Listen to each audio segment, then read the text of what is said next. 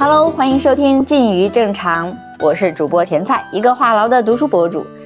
今天是岁末年初特辑，也是一期赶巧了的闲聊主题节目。是因为呢，刚好参加了小宇宙和看理想联合发起的“时间的路口”话题接力活动。那在这个时间的路口，我将要和本期的嘉宾一个有缘的姐妹一起远程唠嗑，回顾过去，也期待来年。主要会聊一聊缘分这件事。那我们先掌声欢迎今天的嘉宾，远在网络那边的小叶子同学。哎，Hello，大家好，很开心有这样的缘分，跟甜菜一起来参加这一期的线上播客活动。哎呀，这个缘分聊起来我都有点尴尬。呃，怎么说呢？就是十几年前，在我还上大学那会儿。就是为了知道前男友的某些情况，然后我通过 QQ 空间加了他的师妹，也就是小叶子。然后这事儿听起来特别狗血，但是呢，很神奇的是，这十多年过去了，呃，感觉我们都成长了，而且我们居然还加着微信。然后中间小叶子从清华毕业，然后你出国留学，然后又回国创业等等。然后我还一直在朋友圈关注着你，就像见证了你的成长。我也是。然后前，你也看看着我从北京来了成都，包括那个结婚，然后从互联网又转到了就是自自由职业，整天整些有的没的，反正就特别奇妙。前几天小叶子跟我说，你想跟我聊天，你知道吗？当时我都惊了。对，这孩子发生什么了吗？这是我关注你的朋友圈的一个佐证，因为我看到，因为我一直有关注你，包括你自由创业的时候，你不是做了一个呃二手书的 APP 嘛，然后后来你也开始做自己的一个个人读书品牌，然后你自己会做一些小的作品，然后你又开始做播客，其实我一路都有 follow，只是中间没有来。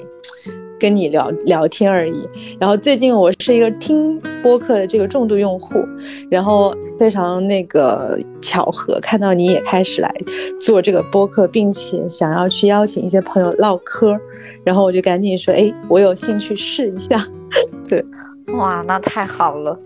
嗯，我其实之前做了非常多的那种播客的试验，就是刚开始是我单口，后来呢是我。定点了找人聊，后来又是那种即兴，然后包括最近我又在弄，就是线下的，就是大家会在线下陌生人聊一个主题，然后我会把它制作成一期节目，就弄了一些有的没的。哎，我觉得这挺奇妙的，是因为播客，然后让小叶子居然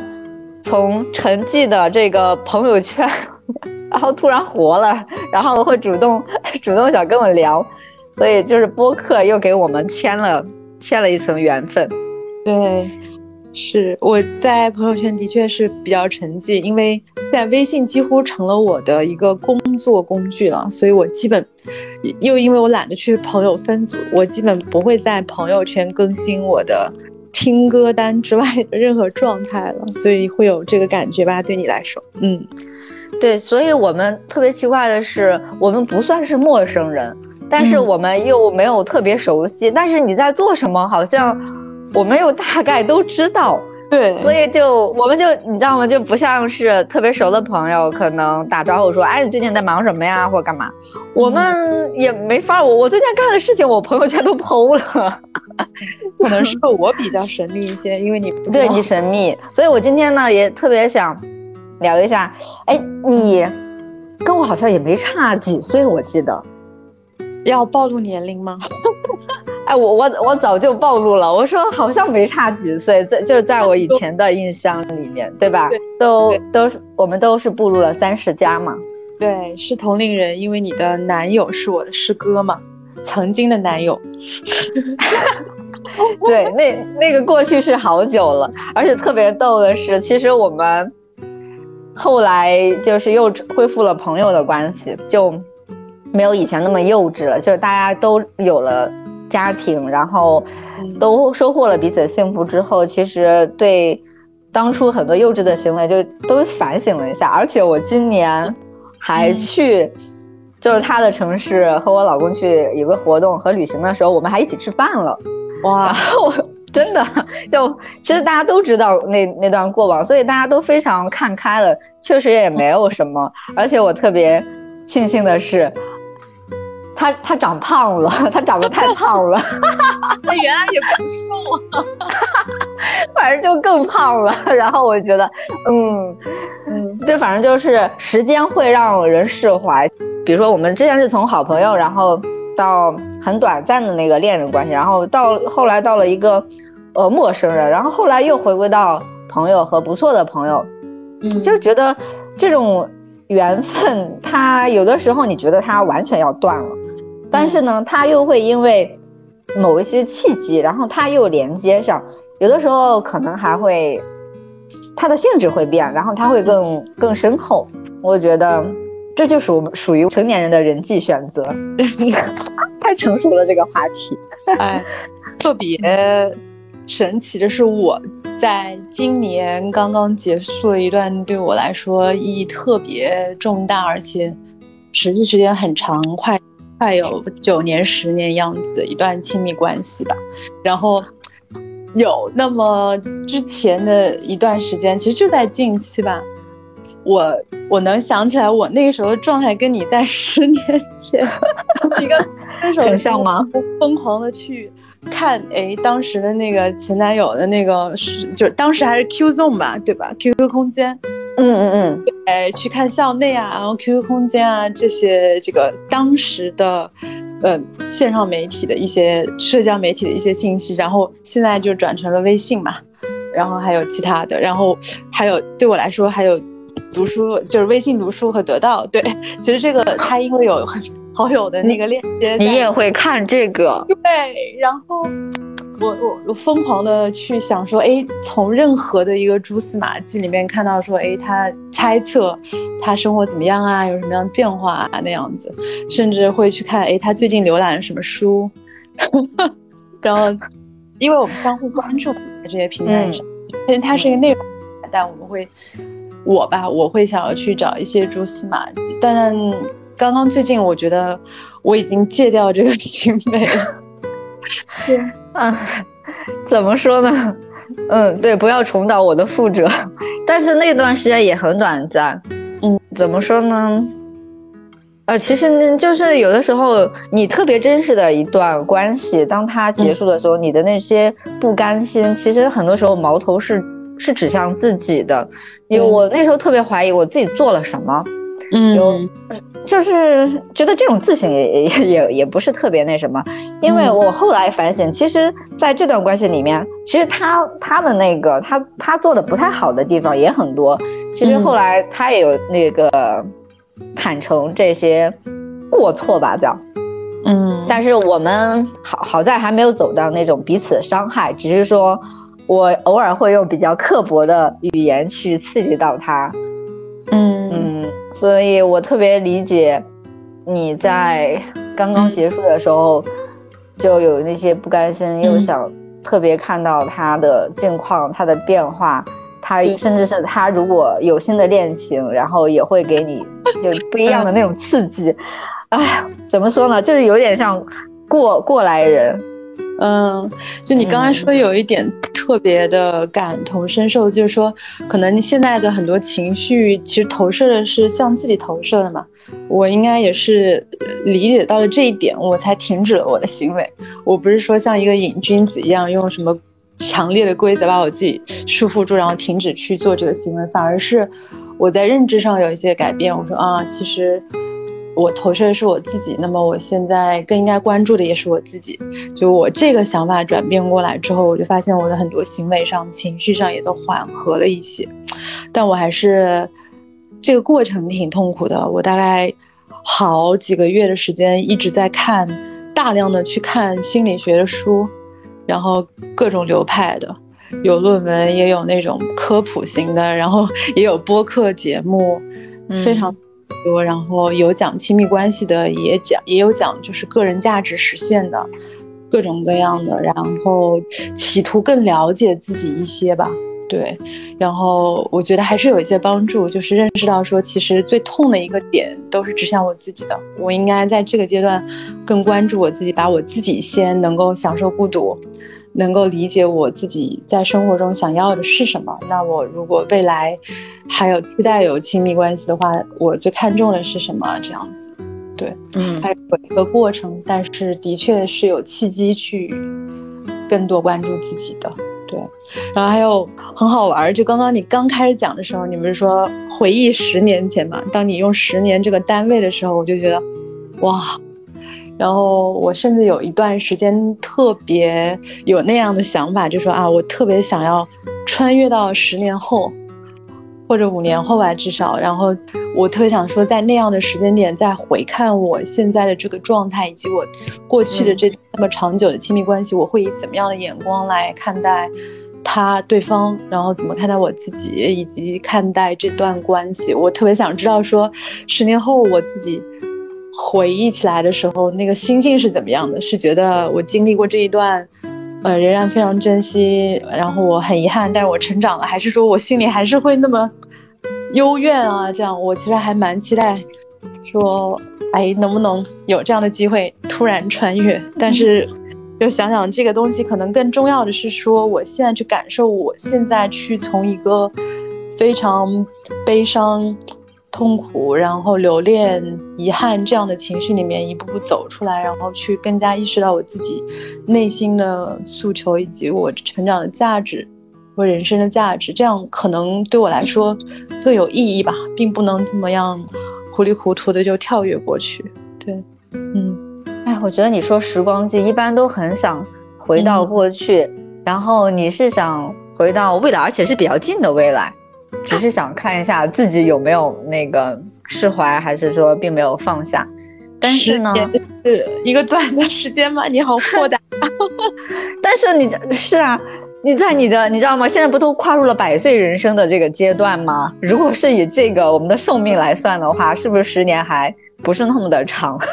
是我们现在其实确实是站在一个时间的路口。嗯，即使比如说你现在你的心境，然后你的。选择其实它都是通往未来的，比如说你现在已经用一些非常理性的一些办法，我觉得很多女生真的是还蛮难做到的，因为我 我们往往都要聊上一段嘛，但是你你在用这个硬知识，心理方面的，然后再 寻求自我探索和自我疗愈，嗯，我觉得这真的是新时代成熟女性对待。这个 亲密关系的一个典型示范。我那个，我我我略掉了很多信息。我也有很难受的时候，比如说哇哇大哭，就是非常不控制自己的情绪，放任的。然后我也有暴饮暴食，我也有不吃不喝，我也有失眠，我也有去沉浸在比如说泡沫综艺里面。可能他只是一个背景音，我并没看啊。也有疯狂运动，然后也有找朋友聊天诉苦。其实我都试过，我只是刚才挑了一个说，对我来说感觉节奏比较缓和，然后我真的能够汲取比较长久、持续的营养的这样一件事情来说了 而已。嗯，哎，怎么说呢？因为我毕业之后，嗯，就很快认识了我现在的老公，然后。我们在北京一段时间，后来异地，然后又后来我也来到成都，然后我们结婚都有七年历史了，嗯，就就是这将近十十来年里吧，然后我们都在一起，相当于说我的爱情和婚姻都比较的，就算常规的稳定吧，嗯，所以像失恋这种非常久远的回忆，真的就是只有在十几年前，在我上。大二的时候，如果说在那一年来说的话，那是我觉得那是对我一个呃影响特别特别大的一件事情，反正它它改变了我很多的一些想法和路径吧。然后我后来就完全去搞搞学业去了，而且学业得到了飞速的 进步，然后还搞社团，这样搞得风生水起。我当时觉得，真的搞事业的女人才是最帅的。谈什么恋爱？嗯啊，那你和你现在先生是在什么样的契机下认识的？嗯，也也挺机缘巧合的。他们系的男生，嗯，他的朋友的生日聚会上面，我们坐在一起，然后回去的时候又一路他就体现出一些非常温柔的地方嘛。嗯，然后后来我们就一直有联系，刚好我们又都在海淀区嘛。嗯，好，然后就很就很快就确定了，就是恋爱关系。反正这么多年就经历过来，我觉得感觉我遇到这个人，就前面我经历的那些离离散散，感觉好像都是为那一刻我们的相遇去做准备的。因为我很多时候我觉得以前不管是暗恋、苦恋、失恋，那些都没有白练，真的对。然后他给我给我长了给给我长了很多心眼儿，真的对我来说是这样。其实我现在想想，我以前也特别不会谈恋爱，我谈恋爱的周期特别短，每一段都不超过两个星期，就是正式的那种。真的，我都惊了，我的每一段都是。哦，当然也没有特别多段哈，但是每一段都很短暂，因为可能之前都是那种朋友。好朋友，然后大家互生情愫，然后互相表白之后，后来又发现有不太对，然后这种不太对呢，可能是对方先捕捉到了这一点，所以说，即使说，哎，感觉你的缘分到了，是不是还要再长久的走一段？但是不一定的，因为那一方已经说了再见，那你们的缘分可能就到此为止了。对，但是我比较那什么的是，我跟。前男友们还都有这个联系，因为毕竟朋友关系没有断，对我们朴素的友情没有断，然后吐吐槽啊，然后对，甚至是交流一下现现在的一些家庭，甚至人家都有孩子的那种，还会交流一些这方面的一些经验，感觉好像时间时间抹平了以前的那些冲动，嗯，挺有意思的，我跟你完全是反着套路来的。我的每一段密关系都很长久，然后呢，呃，就他的计时单位应该是至少两年以上吧，都是那样子。然后而且特别神奇的是，这次是我第一次真的真正意义上失恋吧。因为以前更多是说，从我这一方，我主动觉得，嗯，我们的关系可能欠缺一些什么东西，然后需要去结束它。然后这一段反而是一个我其实特别留恋，但是也意味着说，嗯，对方已经做了判断，然后他已经在告别和走远的时候，我我可能要花很长的时间去接受这一点。就一开始可能是否认的，然后慢慢才真正去接受它，然后也从心里去告别那样。所以对我来说还挺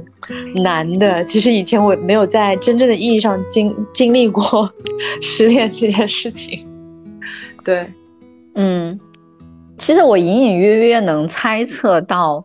嗯嗯，你找我聊天会不会是你今对你今天可能是发生了一件什么事情对你有一些影响？那你可能是刚刚结束了一段，嗯，对你来说挺。宝贵的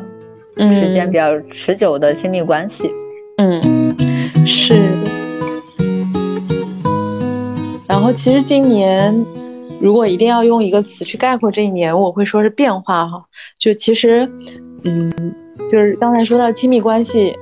呃，只是各各种呃方面中的一种吧。就是我这一年经历的变化，可能不局限于这一个，嗯虽然它可能是最。好的，对，然后多多少少也有别的一个变化，就一个很神奇的点，就是因为我结束了这段很长久的关系，然后，呃，我爸妈，他也他们也来到深圳来陪伴了我一段时间嘛，哎，然后以此为契机，其实其实我会发现我和我爸妈的关系也发生了一个改变，对，一开始我会觉得说，啊，我以前，啊，我其实从小就。离开家就是我高中的时候，其实就到另外一个城市去上学什么的，然后其实跟家里从高中到大学，然后包括后来去海外留学啊等等，其实接触的时间真的非常的少。我估计他们对我的认知和我们我对他们最多的印象，可能停留在很久以前那个印象里面，包括我们的沟通方式啊等等。然后这次有这么大概两三周的时间，我们住在一块儿，然后。嗯，就那个状态，而且不一样。就以前春节的时候，我回家可能是，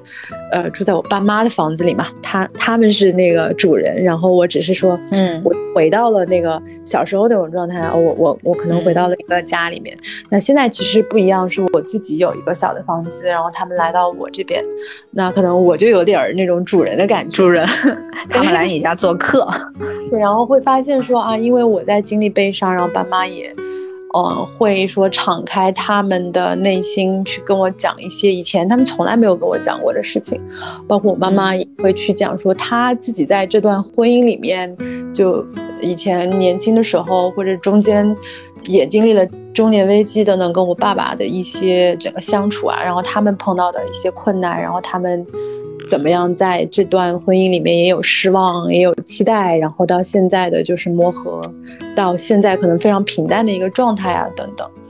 然后我观察到了，说有一个细节特别有意思，我爸妈在我离开家的那段时间，高中的时候，他们是吵架的非常的厉害。我我猜很多别的家庭也是这样的，嗯，就是处于一个在我那个时候小小的心灵看来，就觉得啊，这个家其实并不是那么为。嗯，安宁或者美满或者洋溢着幸福的那种，对我当时可能离开家也有一部分的原因是说想要逃离那种特别呃挣扎的那样的环境嘛，然后现在到了他们这个年龄，也其实我们。爸爸妈妈都退休了嘛，刚刚退休，对。然后他们一边吵着架呢，但另外一方面也有一些在我看来还挺甜蜜的动作。就我记得我爸先回去去找他钓鱼的朋友们去玩了，然后我妈呢在深圳这边多待了一周。然后我爸走的那一天，他们就一直在发短信。在在发微信，然后我爸会说啊，我现在已经坐上车了，去机场的路上了。然后我又到机场了，然后我又开始找充电，这个充电的地方来给我手机充电了。然后又哎，我又到登机口了，就感觉在一路汇报的行程，一路汇报。对，然后到了家里之后，他又会说啊，我今天去钓鱼了，我又钓到什么鱼了。然后今天家里阳台什么下雨了，然后我种的花又被什么打湿了、打翻了，然后我又开始整了。就是很多他们会分享非常多的那种生活里面的细节啊之类的。然后在我看来，还以前我可能没有感知到，最近就因为我自己刚。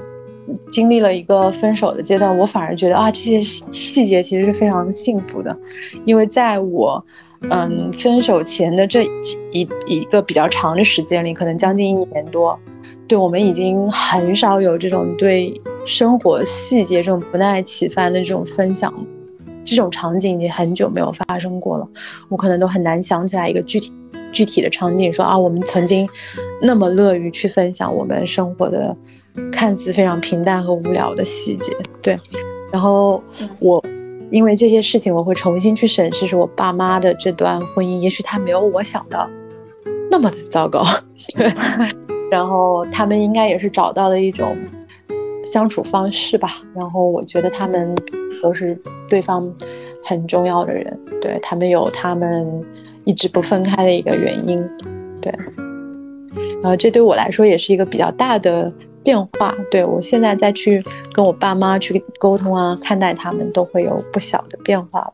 嗯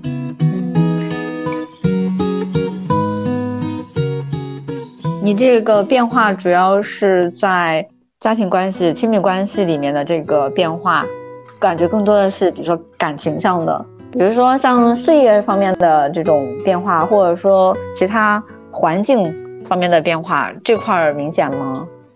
也有啊，我工作来说，我转变了一个比较大的角色。就我一直其实自己看我的教育背景，然后我之前的工作经历的话，其实我是先呃偏一个研究型的这样的一个人才模型吧。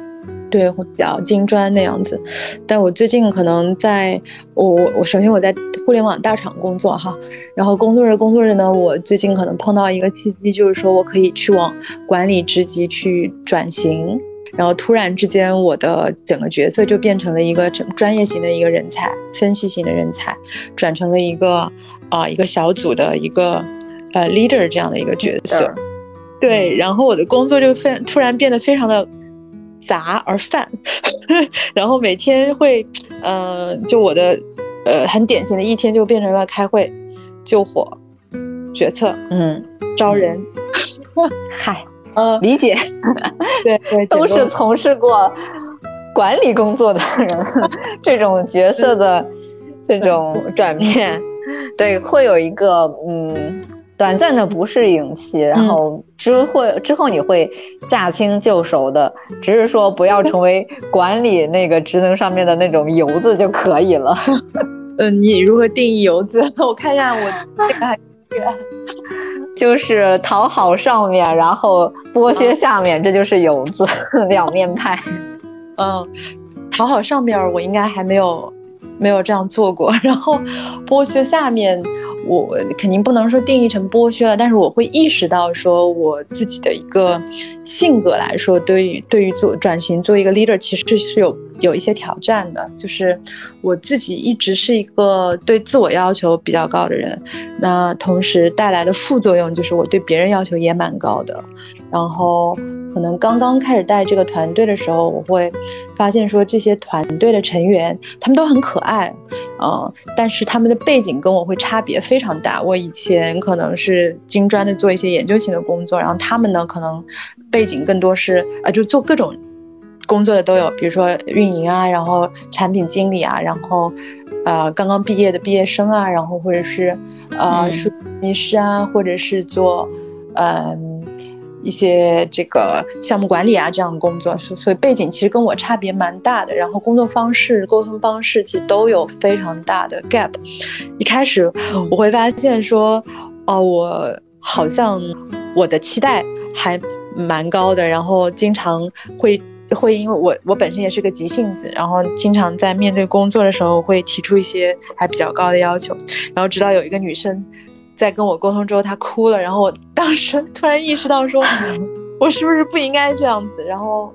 对我来说一个变化，也就是说我现在更会调整，说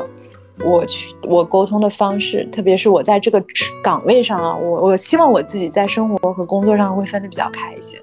就说在工作这个岗位上，我可能应该由于这个角色要去调整一下我的一些嗯沟通方式啊，然后一些。行为上的一些一些自律吧，我觉得这也是一种自律，就是我更加，呃，有柔和，但是争取就说，嗯，我会会还是会要去坚持直率这个特点，但是我希望我更加能够照顾到他们的心理的感觉，然后也会站在他们的角度更多的理解他们，对，然后这样我希望说整个团队氛围会比较好。然后最近发生一件事情还让我挺开心的，就是。这个组我是空降过来当 leader 的，也就是这个组之前的成员，他们其实已经在一起工作挺久了。嗯然后他们之间，我刚过来的时候，我能感觉到那个气场，就是，呃，某些，嗯，某几个同学之间可能是会有那种，嗯，隔阂在，或者是有有有有一些 emotion，有一些 chemical，就是很奇怪的东西在。对，然后懂。在我过来几个月之后呢？就是突然发现，哎，有一天有有几个同学在自发的在群里说，哎，嗯，最近还挺开心的，因为有在做一个项目上，各个同学都支持了，然后大家的心思都是说一起合作把这件事情做好，而大家不会去想着说我如何抢功或者我如何推活那样子，啊，这个给我还蛮大的鼓舞的。其实我觉得。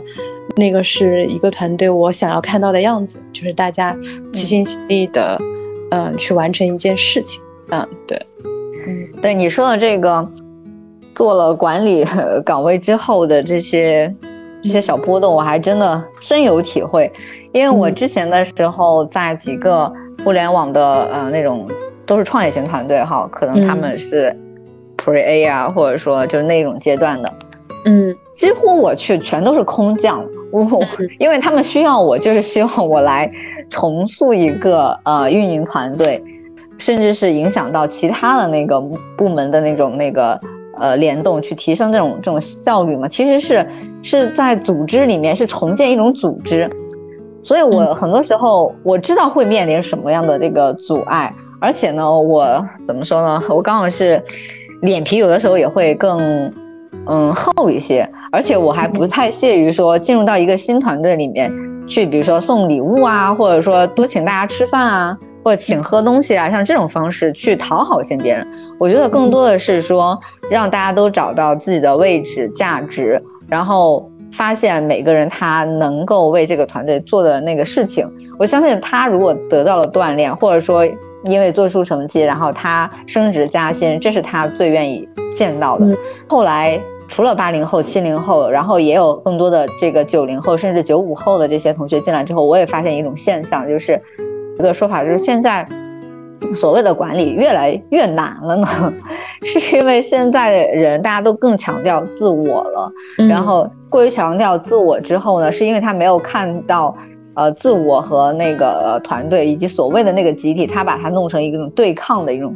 一种行为，大家就觉得只是上一个打工人，普普通打工人，只是上一个班儿，他并没有想说一定要有什么获得感。其实我觉得很多时候。因为我是八零后嘛，我我们就是可能就是习得和也是被规训的一个结果，就觉得我在工作里面我一定要实现我的个人价值，同时帮助公司实现什么什么，创造什么什么，所以就是感觉感觉你的那种责任和包袱哈特别重。然后现在的更多的年轻的朋友呢，他们真的是没这包袱，就是有有下午茶吃吃喝喝，甚至是。耍的不错的，然后大家那个多去玩，但是他们不一定能够说更好的工作，但他们可以更好的玩耍。对，是，就是对他们特别想把生活和工作去做这种剥离。嗯，对，对，所以有的时候就是我们的那个站站的那个位置就会 就很很很很诡异，所以很多时候你想以朋友啊，或者是知心大姐姐的方式去跟他那种那种交流啊。也有很多时候就事与愿违，他们觉得，哎呀，反正是所有的 leader 都跟是跟封建大家长似的，然后都 要干嘛说教教条，然后想办法扣我工资之类之类的。嗯，对，会有一些这种嗯不理解的。然后因为我这两年就离开了原来的那个非常 非常激烈的这个互联网的那个职场环境，我也反思了挺多的。我发现，或许我之前就是就所谓的，比如说我我是也是挺完美主义的人，就是一心为公司，然后可以一天工作十四多个小时，然后吃饭不规律等等等等。就是我觉得其实我之前感觉，比如说我承担着某种责任啊，我要为家庭干嘛，或者说我要为啊公司干嘛，或者说我要为我的团队争取什么。我觉得是过过于看重自己的那个那个价值，嗯，就是有一些人是看清，我觉得我是，呃，看的太重。我甚至觉得在那些关系里面，可能也有一些那种撕扯，我觉得是消耗了自己。所以这两年，嗯，即使是你就是没有那种完全职场，但是我还会做偶尔做一些项目，然后也会跟。有一些呃空间，或者是之前的一些媒体朋友哈，我们去合作做一些事情，其实那也是一个就是项目制的一种工作，一种团队，但是在那里面就没有那种包袱，你不承担，可能有的时候我是发起人，有的时候我是只是参与者，但是我发现我就没有那些包袱了，我不是任何谁的呃 leader，然后我我只需要那个。就是享受我做好我那块事情就完了，我也没有特别，呃，在意，比如说他他整体的进度，因为觉得肯定是有有其他人，像反正我是觉得，我好像就是把自己从呃职场关系里面的那个管理者配管理者 这种感觉好像是二元对立的这种这种关系里面给抽出来，我现在就是一个自由人，不附属于任何关系，我可以是跟这个。人合呃合作，我也可以跟这个空间合作。我是觉得，可能现在更多的那些啊，比如说自由职业者，也是有很大一部分是因为，比如说他们厌倦了，或者说他们自己不适应那种的啊职场，然后选择了，就感觉好像能自己做主，嗯的这种工作方式。其实现在很多人在讨论我们是否有新的工作方式。我现在觉得我无法对一个。就公司里面那种组织进行变革了，我已经不属属于任何公司了。但是我觉得，呃，我作为个体，仍然可以在践行就是新的一些工作方式。我仍然可以用完美主义要求来要求自己，只是说我不再把所谓的那些责任、压力和包袱也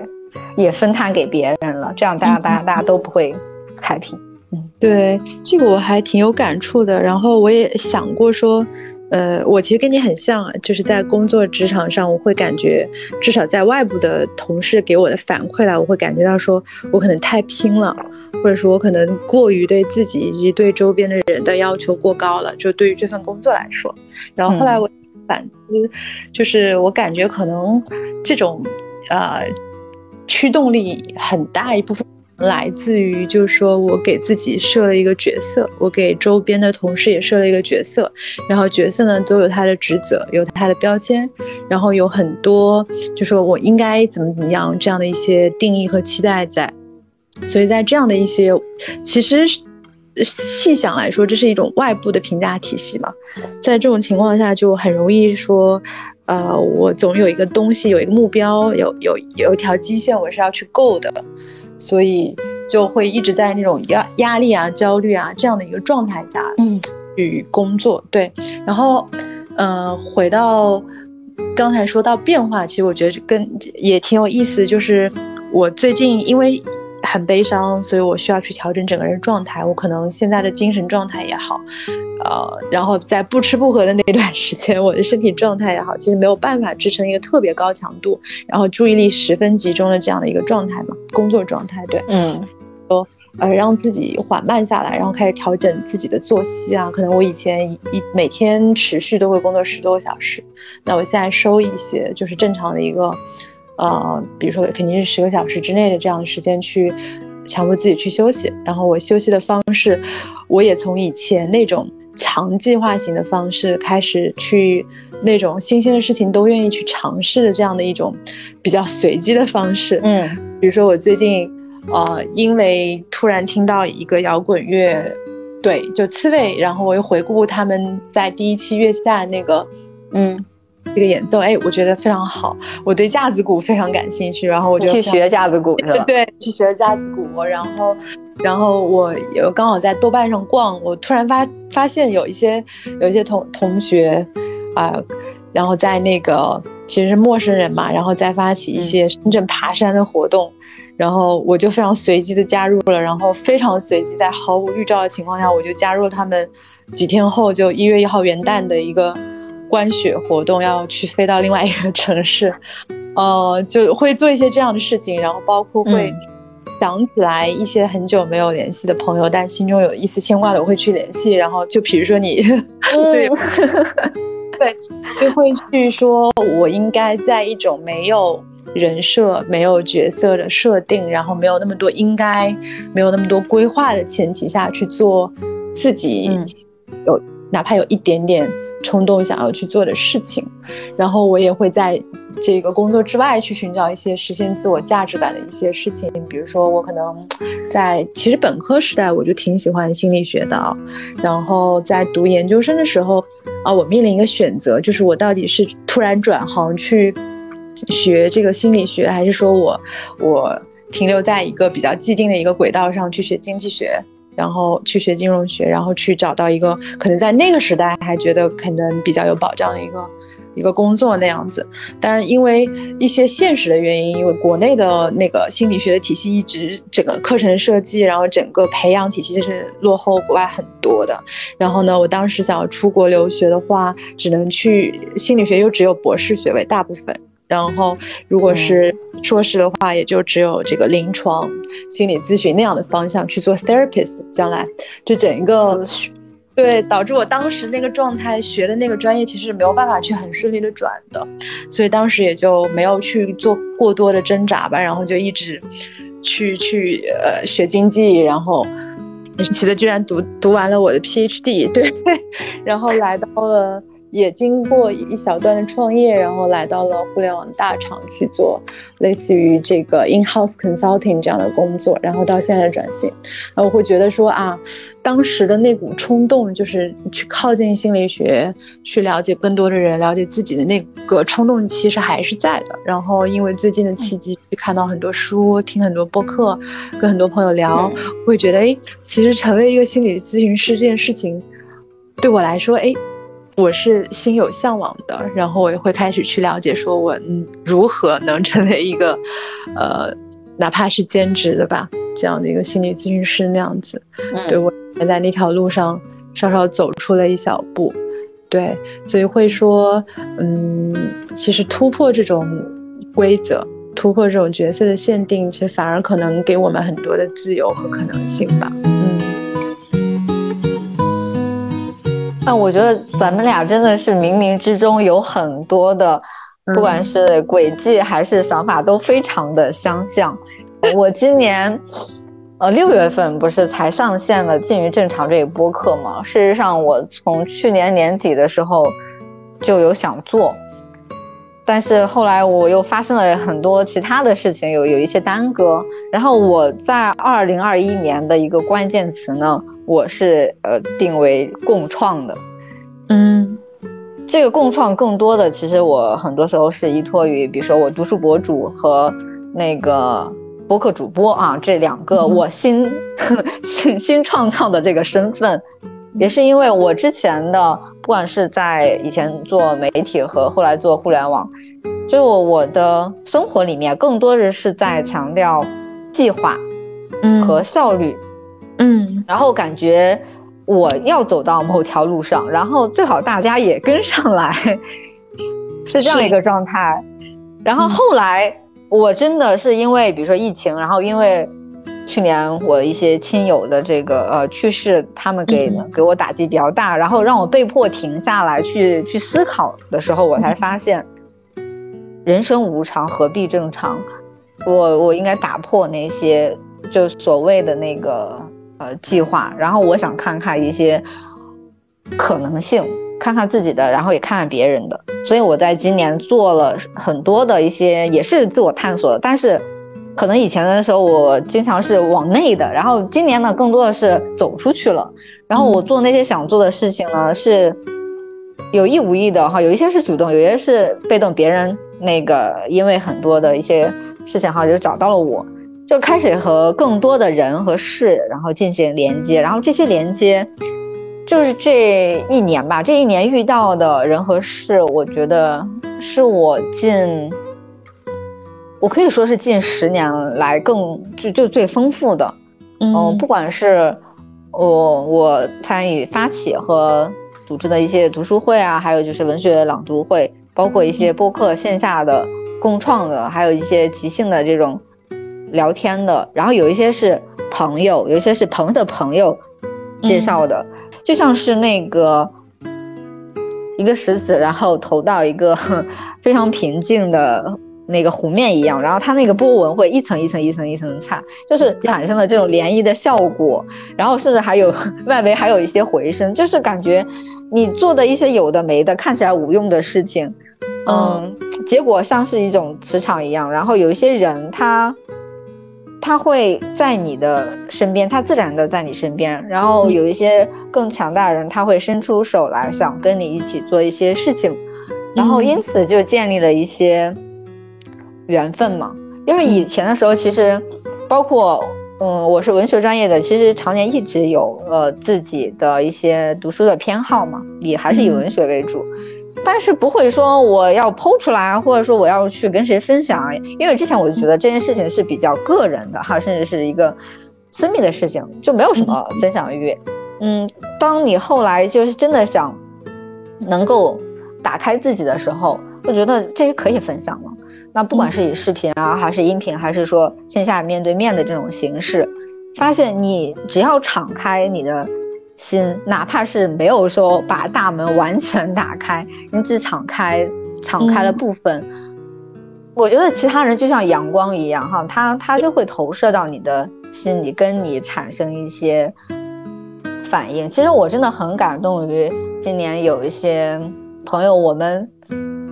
从从陌生人，然后变成了朋友，然后变成了合作伙伴，然后变成了好朋友。包括我今天，嗯，白天的时候去川博看了一个展，然后就是跟一个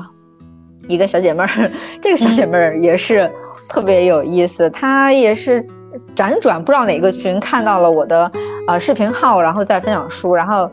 他就对我产生了莫名其妙的兴趣。嗯，后来他就通过另外一个他的朋友，也不知道是干嘛，我都忘了我们具体是在哪一次呃见到的。嗯嗯，后来我们就一有一起去看脱口秀演出，然后他还参与我呃那个录制呃播客。他还参与那个什么读书会，就感觉我们很多的活动好像都在一起，然后就成了姐妹这种关系。因为其实我对我来说，还蛮少有这种很亲密的女性朋友的啊。对，然后就他突然成了这么一个一个角色，他其实比我小，呃，还蛮多岁的。嗯，而且我也不需要说像是在家庭里面哈，我负担一个大姐姐的这种角色。嗯，跟他就没有什么 那种负担，然后我觉得他叫我娘娘，叫我叫我蔡姨 都可以，就是我们可以互相调侃。哦，嗯，是的，一个方言。娘，对对对，就是四川这边的这个，嗯，就是娘娘，就是老叫老阿姨哈，阿姨这个称呼，挺奇妙的。就是你会觉得，呃，因为这些事情，有些人会。记挂你，然后会跟你一起玩，会跟你一起，呃，吃饭，然后大家不为什么特别的利益，就是这种朴素的友情还能在三十加的时候获得，我觉得对我来说还挺特别珍难得，对，很珍贵。我发现。让别人看到你，有的时候会觉得，或我就觉得一直要隐身啊，或者是做一些呃幕后的掌控 全局的事情。但是发现你把自己暴露的时候，同时也会暴露你一些不完美的地方、不好的地方。我觉得像是这种适当的暴露和袒露自己，其实也是一种勇敢和平等的去获得别人对你的一种嗯。看见和和认可吧。当然，我在最初做这些一切的事情上都不屑于说谁看不看，因为我去年真的发生了太多的事情。嗯，呃，他不是你的目的，他只是对，他不是我，他对他是附加，就是附加做了这些，就是。就就被大家认识。其实这说实在的，我一点都不想做什么网红。然后之前我跟关雅迪老师做一期播客的时候，人家是什么几十万的那个粉丝的那种大号，是业界的那种前辈，他自己都说他要做网绿，他不做网红，这样不会被流量反噬。我没有什么流量，我只想说做一个朴素的人，跟一些朴素的心灵。然后去共振，然后去做一点点，让世界能够多一点点善良和美好的事情就够了。好有意思，所以我还对我觉得我今年这个关键词就是一个怎么说呢？共创这个词听起来还挺 挺挺那个互联网和挺职场的。对对对。但是我我特别能感同身受，就比如说刚才你说你那个呃，跟你一起做播客的那个老师，其实我不认识他是谁，但是从那呃这个词，就是他用网绿来表达自己的期待的时候，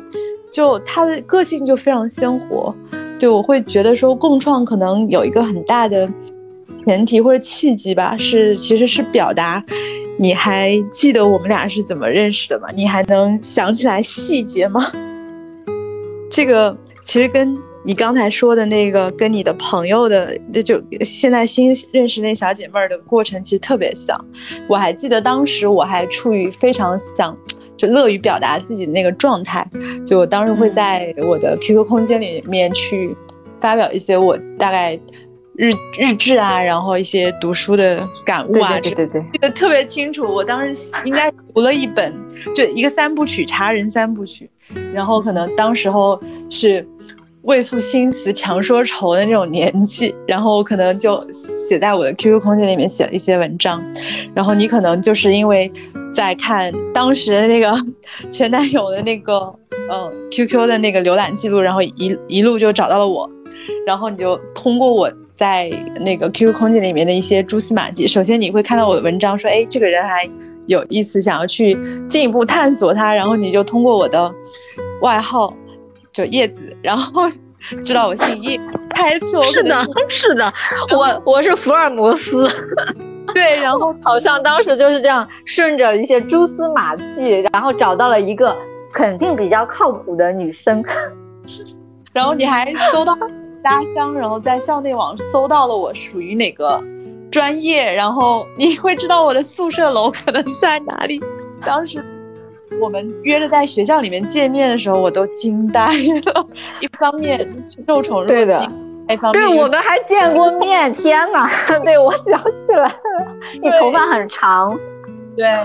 对，当时你穿裙子。但我特别也还是受宠若惊的一点是说，你刚才提到说，其实你希望喜欢一些读一些文学的东西，然后自己可能也会做一些创作，你不太去屑于表达。但是你你还记不记得当时其实你把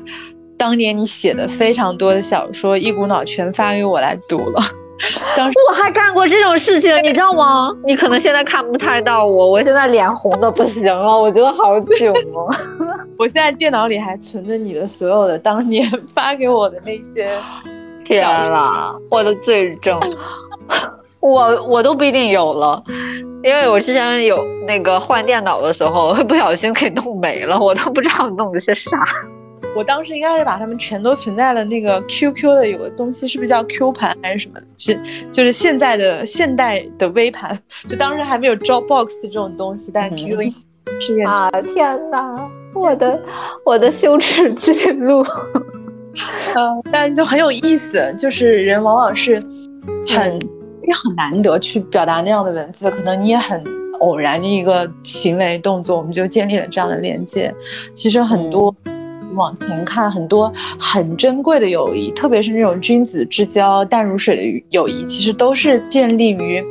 一种非常偶然的机会去表达，表达了自己，可能是表达了自己的脆弱，可能是表达了自己对这个世界的一些看法，可能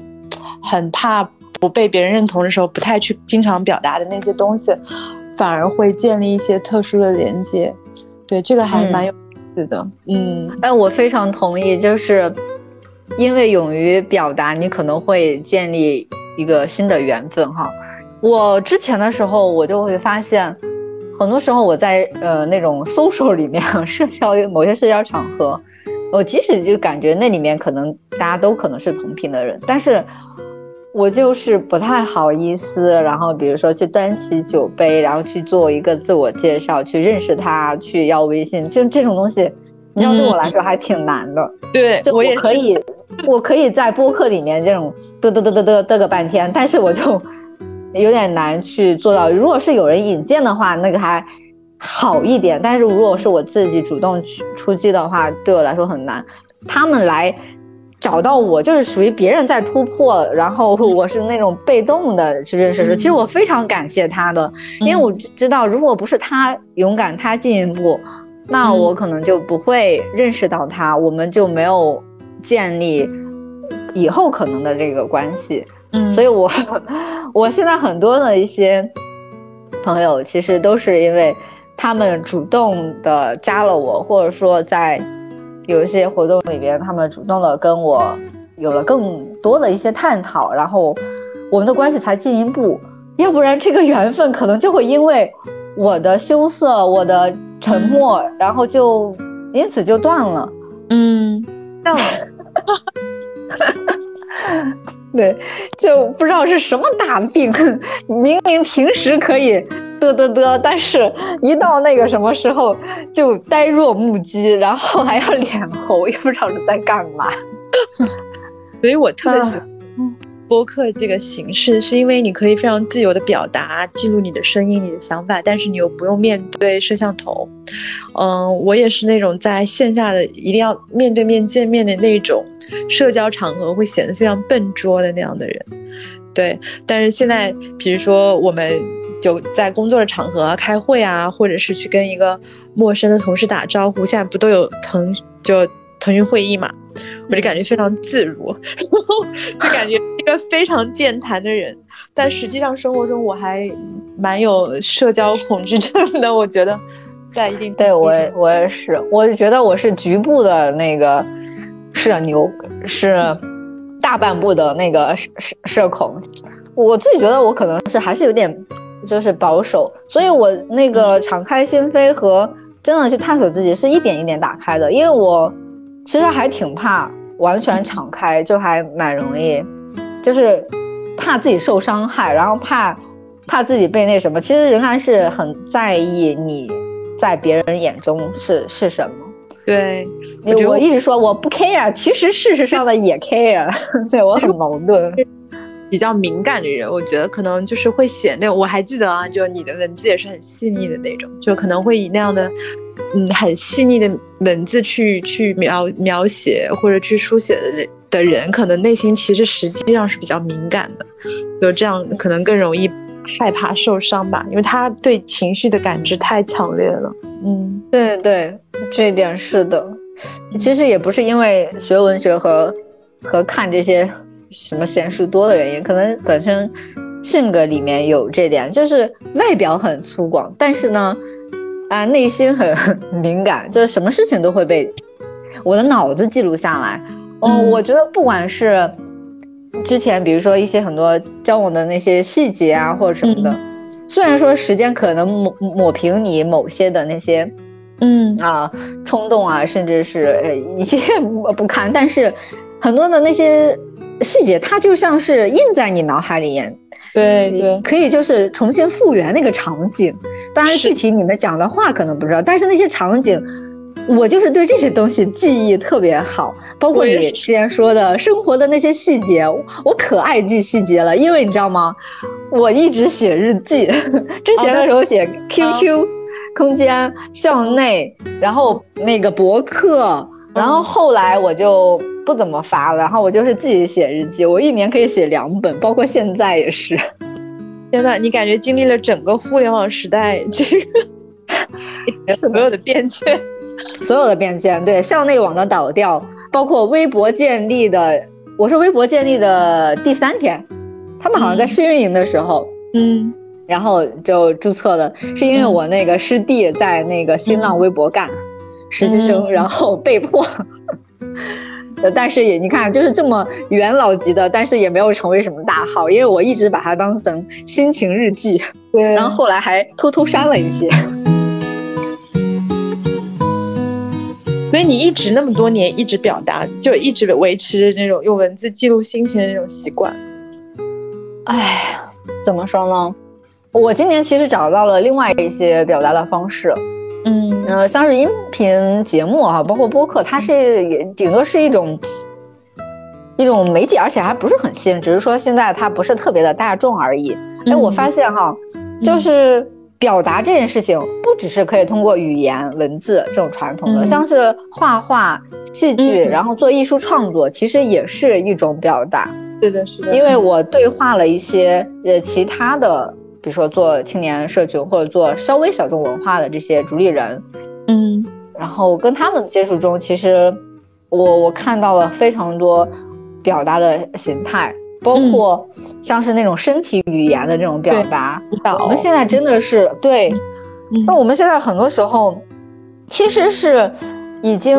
已经退化了，退化了去利用我们的那些呃身体去去做一些那个反应、一些表达，甚至是创作。就是现在会有一些那像像类似于即兴喜剧啊、武将啊，他那些体验体验感非常强的一些呃工作坊吧，然后他们会让人去用身体去表达、去释放情绪。其实之前的时候，还有人说那个瑜伽也是一种，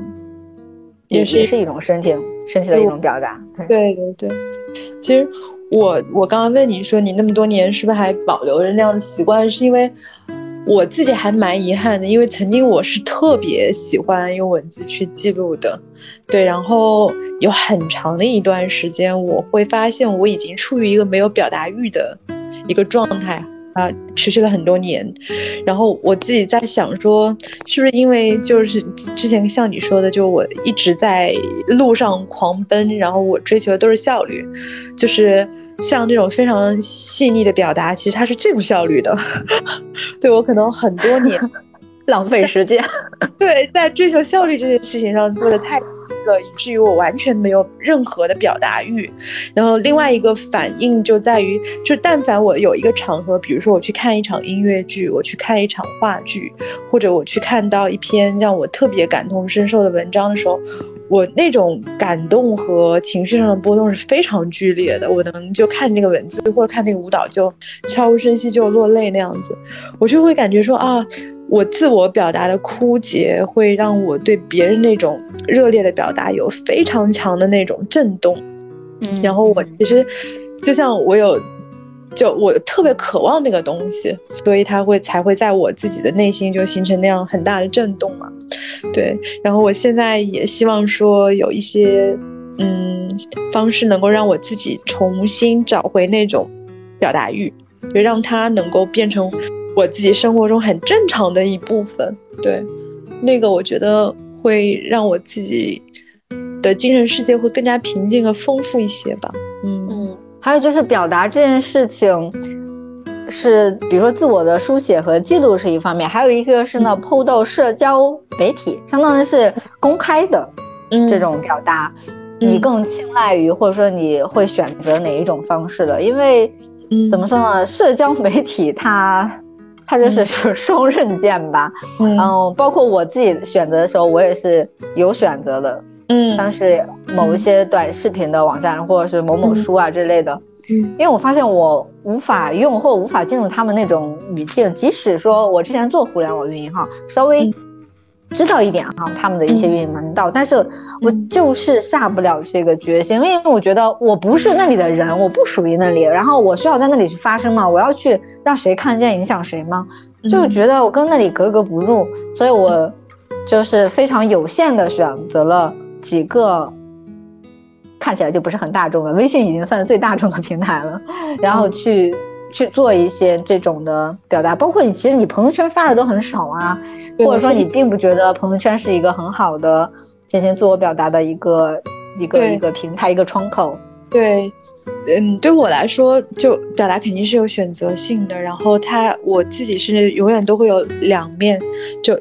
一个是我自己留给自己的自就自留地，就那块东西可能是很少很少，或者没有人可以去进来去触摸到的。那就为什么所有的这个互联网产品都总有个功能叫，比如说微信读书有这个秘密阅读、秘密 私密阅读，然后 QQ 空间也有，就对某一个文章或者某一个空间去关闭的访客，就他总会去照顾到这一部分。人的一个心理吧，想要给自己留一个自留地那样子。然后另外一个就是去公开表达的时候，我总是觉得它不那么纯粹。对我来说，就是我会受到一些限制。就比如说，我是有个人设的，然后我去公开表达出来的东西或发布出来的东西，它是要呃自洽的。就是如果它就是脱离那个那个那个轨道太多，会。呃，总是让我自己觉得啊，我非常的不自洽，这个跟我现在做的工作这个逻辑非常背离，然后我无法去接受那样的一个状态。就为什么我回到回过来说，为什么我很少用微信去发表东西，是因为微信现在是我的工作平台。我现在如果去刷我的微信常联系的这 top ten 的联系人，然后我随时任何一个时刻拿出来前十条。这个沟通微信，一定百分之九十以上全都是工作相关的，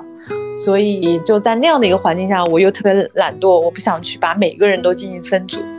对，所以我我会更加偷懒，或者我的方式就是我基本上不去表达，就不去分享，然后我分享出来的都是那些，嗯，也挺也也是真实的，首先它肯定是真实的，但是是一些。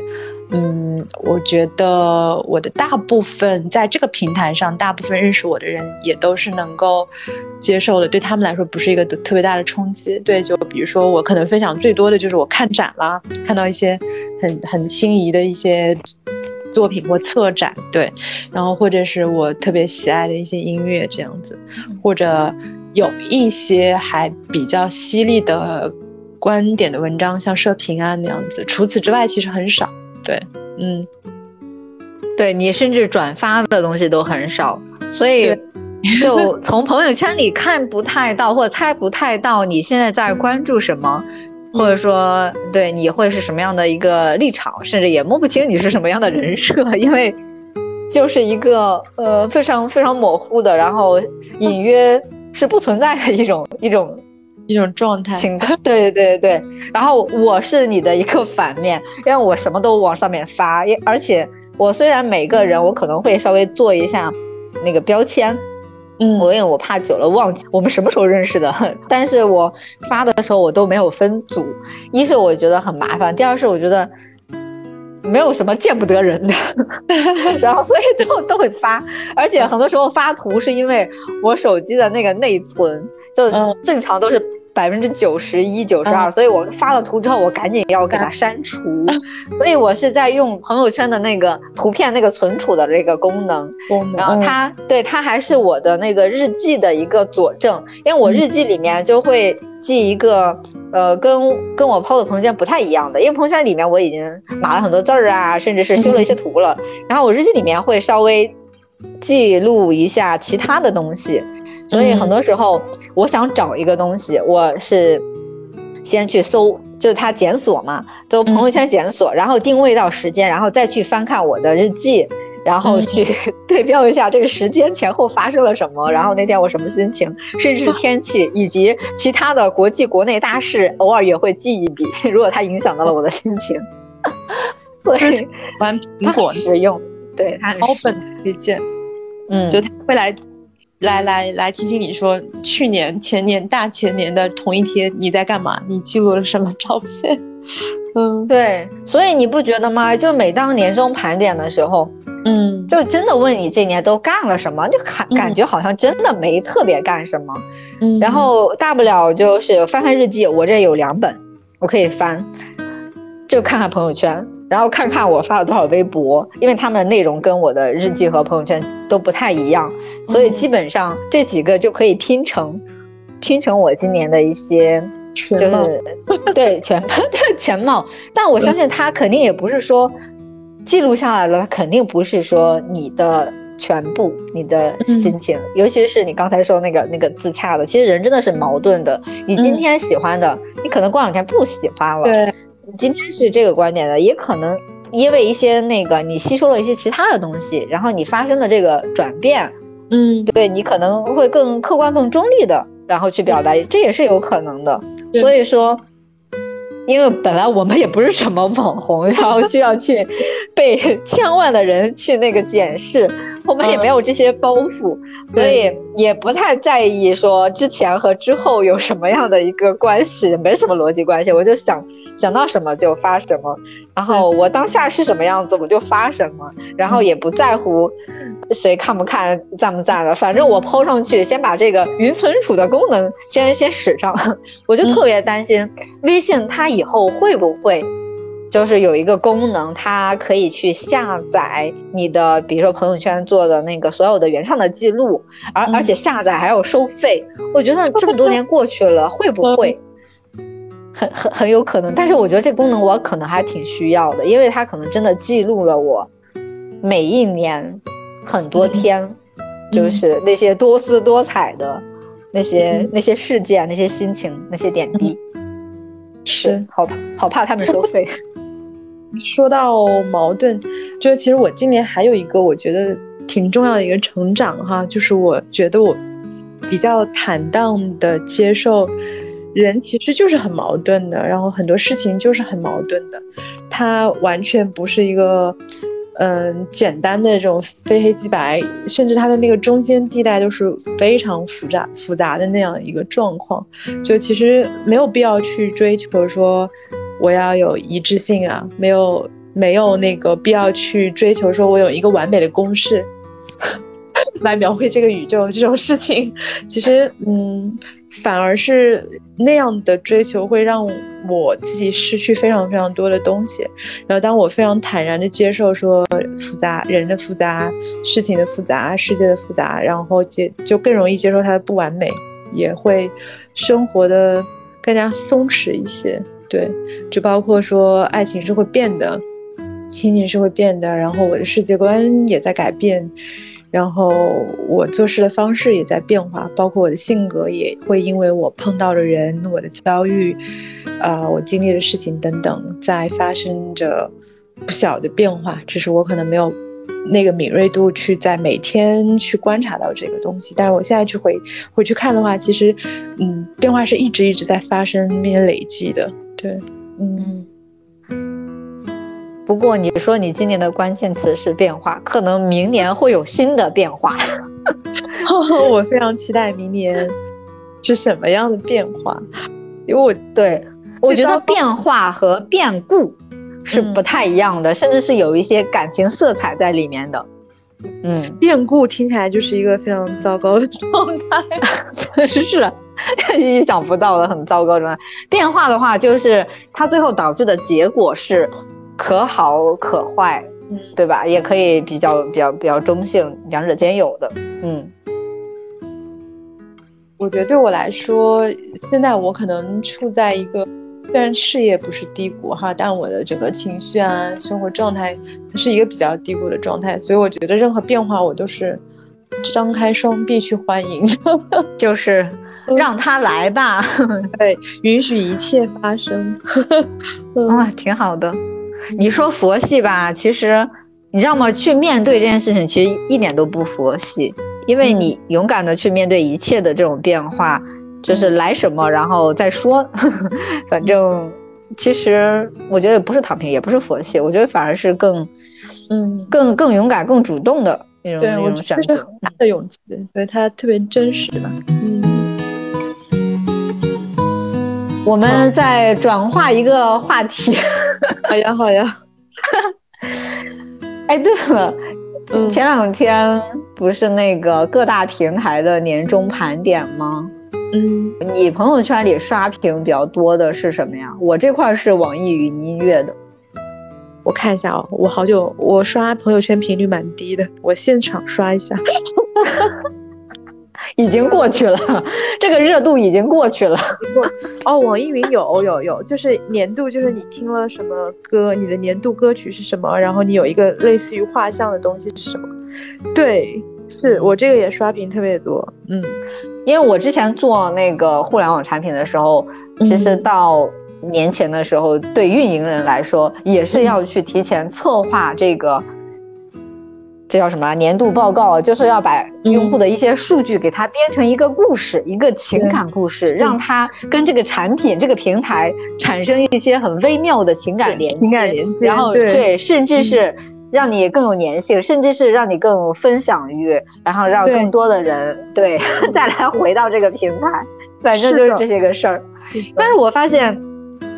我每年还会。比较期待的，还真的是会做一些什么样的变化，因为你已经知道，无非就是那些东西，对吧？就是给你筛出来。一是你对你今年，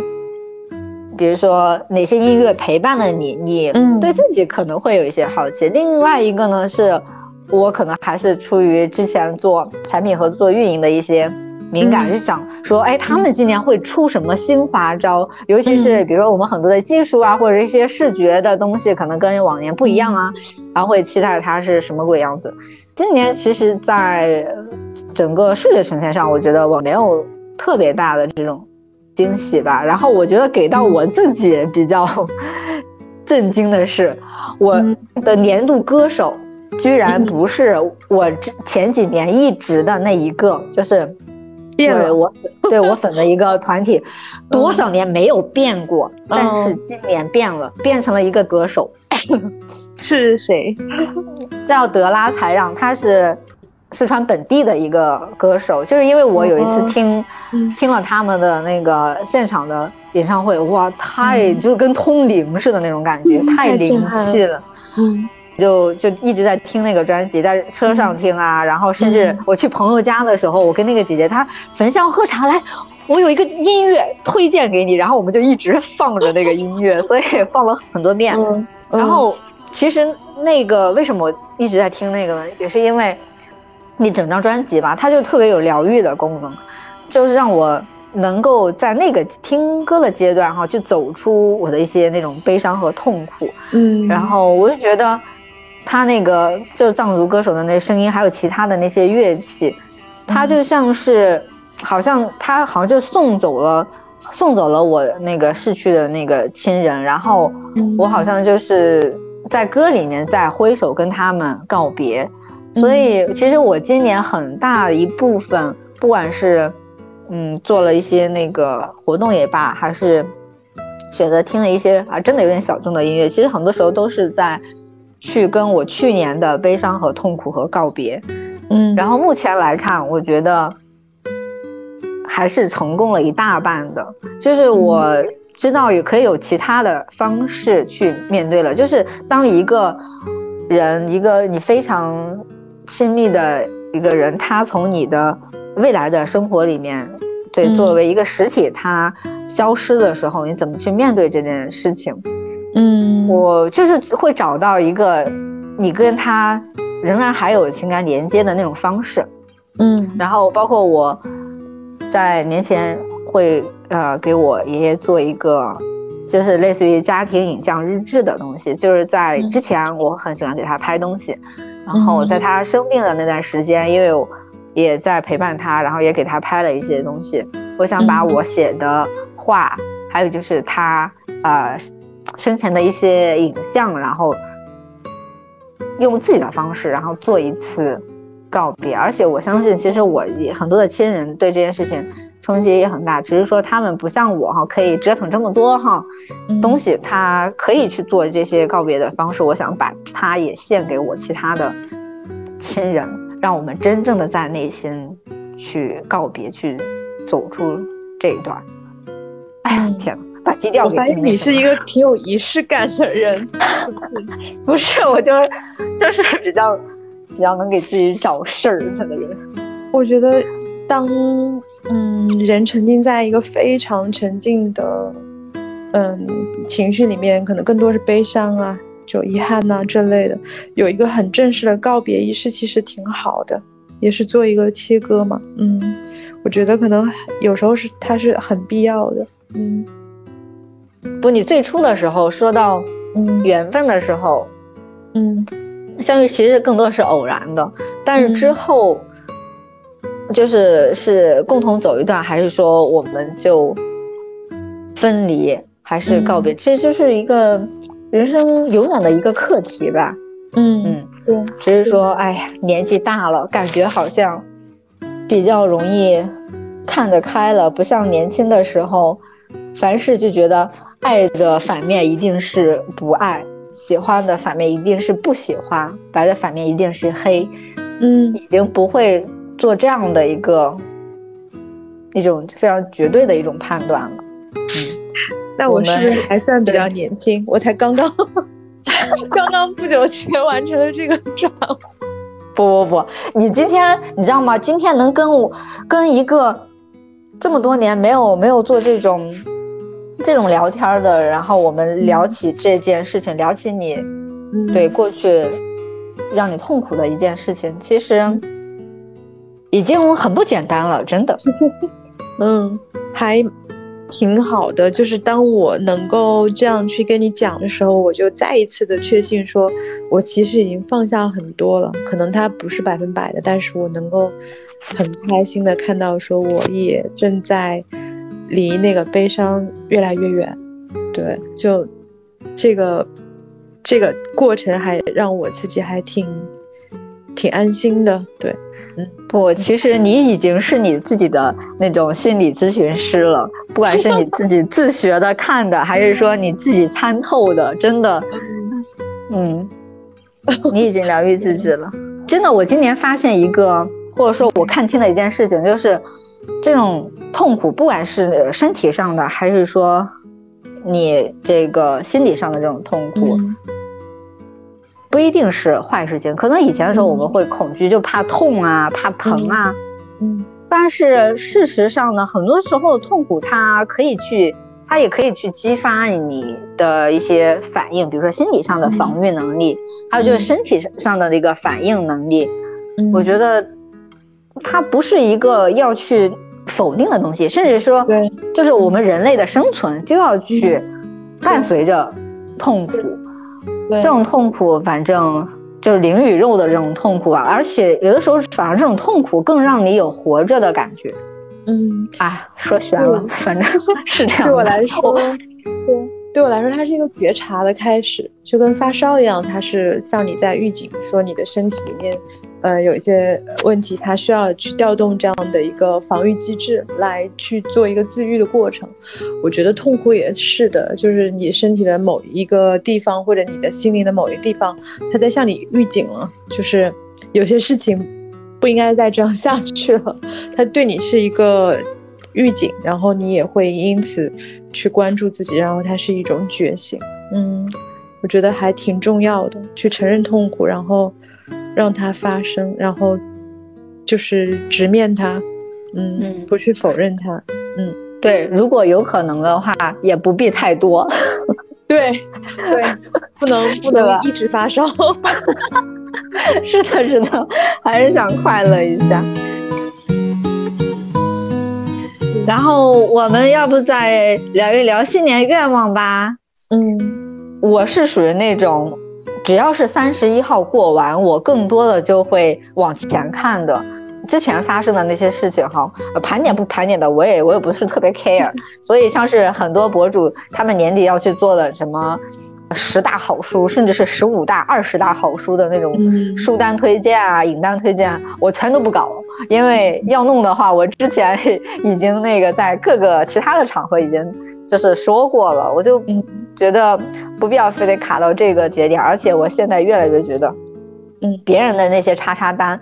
怎么说呢？就就看一眼得了，我不认为谁 谁都是谁的什么权威啊，什么什么指南，它仍然是很个人的阅读史而已。对，嗯，所以新年愿望，我不知道你是什么时候立啊？我可以先说说 我的新年愿望。我以前可太爱做计划了，我甚至是自己的计划、家庭的计划，我都要去那个写下来的。我是直接写到纸上。我有一个心愿，贴了个大字报吗？不是，我在本本上，本本上的第一页，然后会会列一个心愿清单的一个 list。以前的时候呢，大概一般会也就写个五条，然后最多写十条，因为我知道多了哈也不太好。然后我也不会说做特别那那个特别细的分解，我觉得大概齐就完了，可能覆盖到一些就是各个方面吧。嗯，无非也就是身体的哈，事业的，还有其他什么感情的，其他什么关系的，嗯，但是我有的时候也会非常任性的，就只想把自己最喜欢的事情列上去。比如往年应该是大概三年前的时候，我就写过一个清单，就是我一定要去看关八的演唱会。我说我犯了十几年我都没有去，我一定，我说去每次去日本都赶不上，我这次一定要去。然后我那年就去了，然后后来第二年也去了。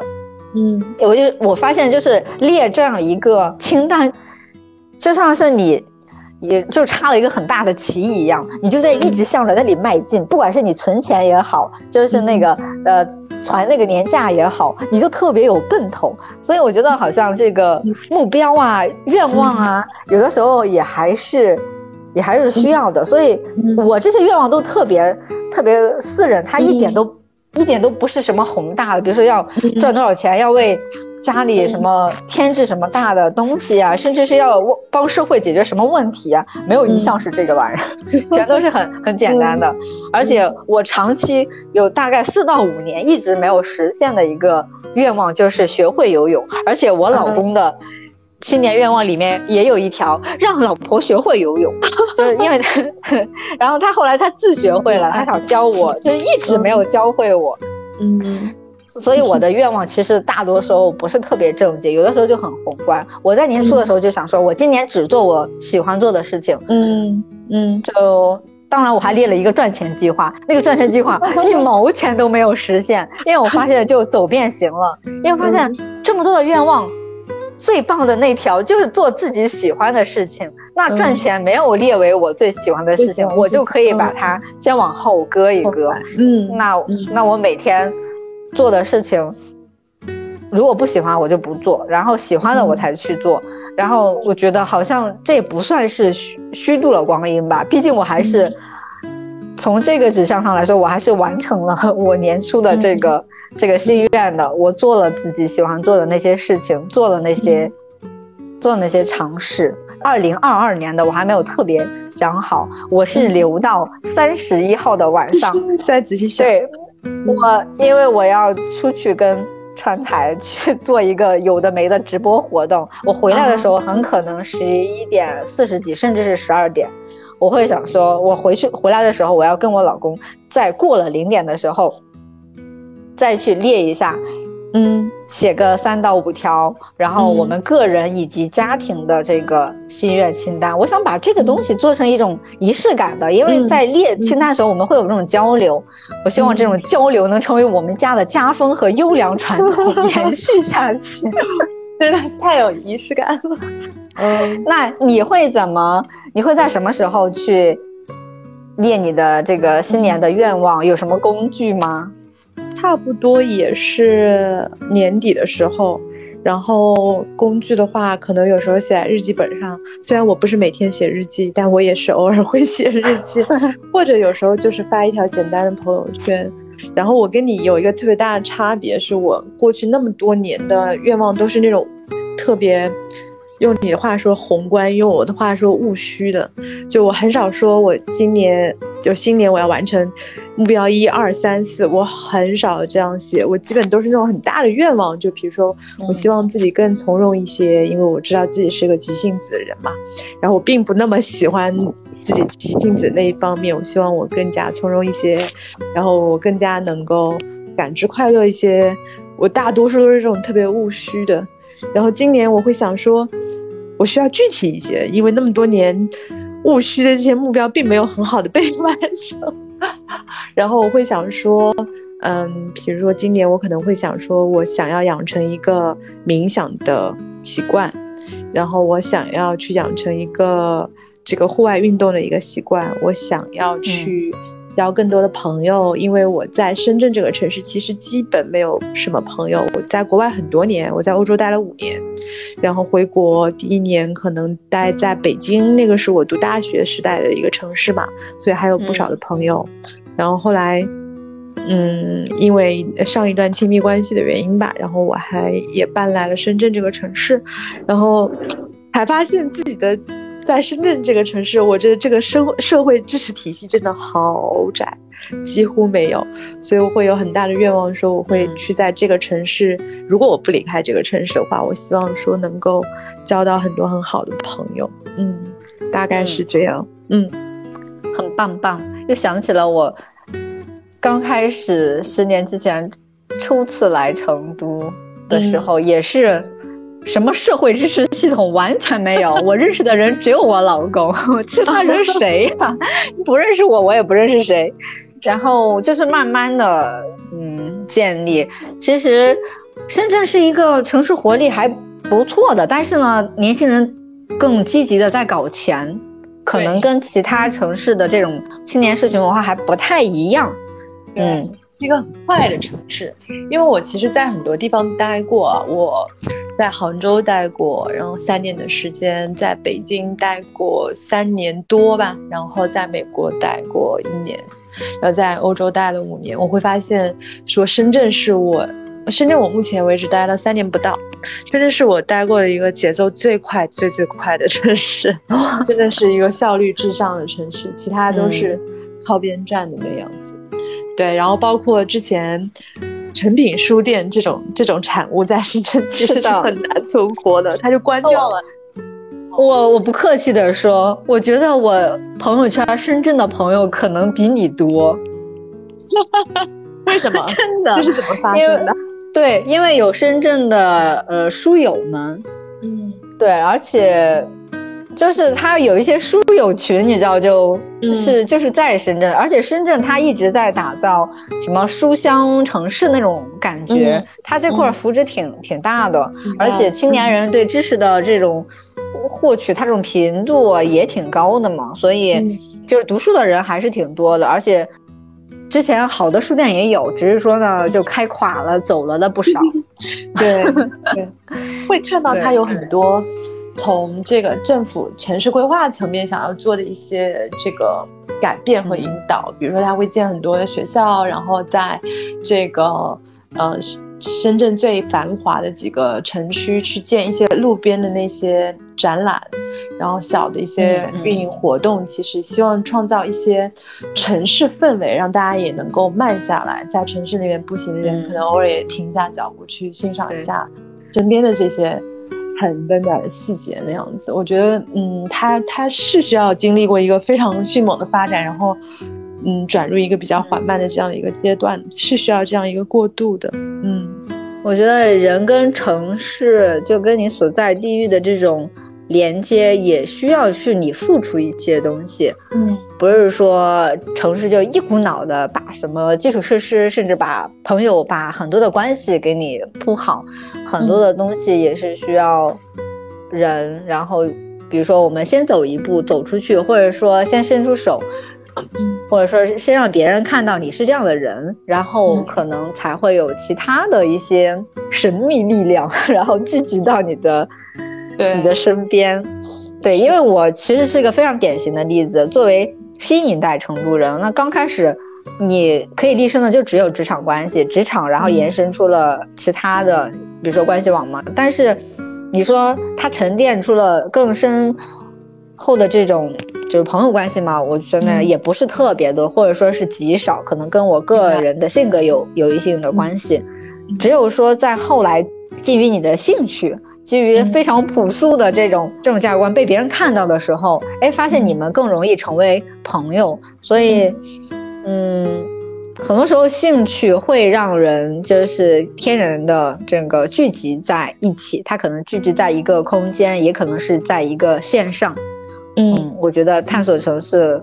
只要是。你觉得他还有意思，他就会一直对你张开怀抱。你 说你要是很烦他的话，你那你不如 就是离开，或者说偶尔来飞一下成都，来感受一下，就是这边的那个气息。相当于有的时候时不时换换空气，然后去那个吸吸氧啊，然后充充电，然后再回去，然后打打鸡血。哇，深圳还是很很值得再去拼一拼的。嗯，对我还没有机会去那边。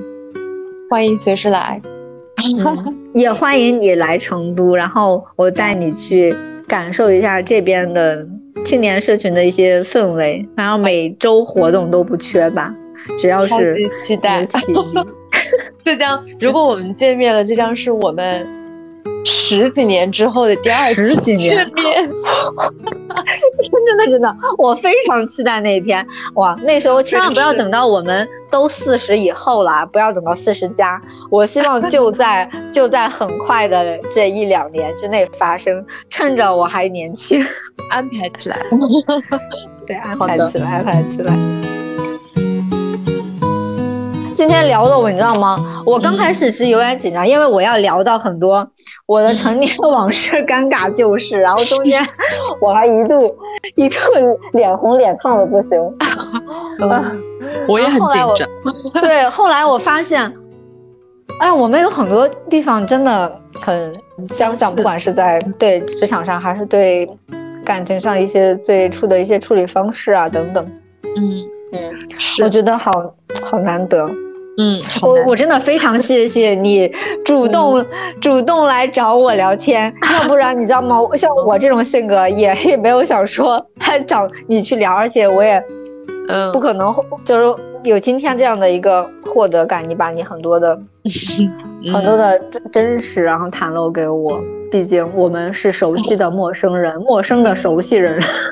这可能也是一种回想吧，因为当年。其实是你先走出那一步来找到我的，然后这个东西一直停在我心里。对对，啊，是的，是的啊！天哪，我很大的力量，就那么。我以前还是这样的人呢。嗯，啊天哪，我越想越，对，很有很很很感慨。哎，我觉得我们要是在线下的话，此刻应该紧紧相拥。对，我会跟你去喝三得利的酒，我来调酒。可以，虽然我酒精不是特别那个行，但是呢，我愿意为你然后醉了今夜。我真的觉得，我们可以，我们可以买那种三度酒，微醺就好了。嗯嗯，真的特别谢谢，所以我很想把它快点剪出来。嗯，唉。没事儿，就算是给我想的经典礼物。对，我觉得是给你，也是给给我的。真的，我觉得跟这种对话，哎，这种聊天是有价值的。即使是我们现在是线上，但是我能感觉到那种，就是那种情感的流动。了解，一定是好好好玄学的。嗯嗯嗯。听了这一期，不知道你有没有觉得人与人之间的缘分是很奇妙的？非常感谢诸位听友们今年订阅和收听我的播客《静怡正常》，我是主播甜菜，也非常欢迎分享你的二零二一关键词和二零二二年的新年愿望。有道是青山不改，绿水长流，人生无常，何必正常？我们来年再见吧，拜拜。so you. Time stood still.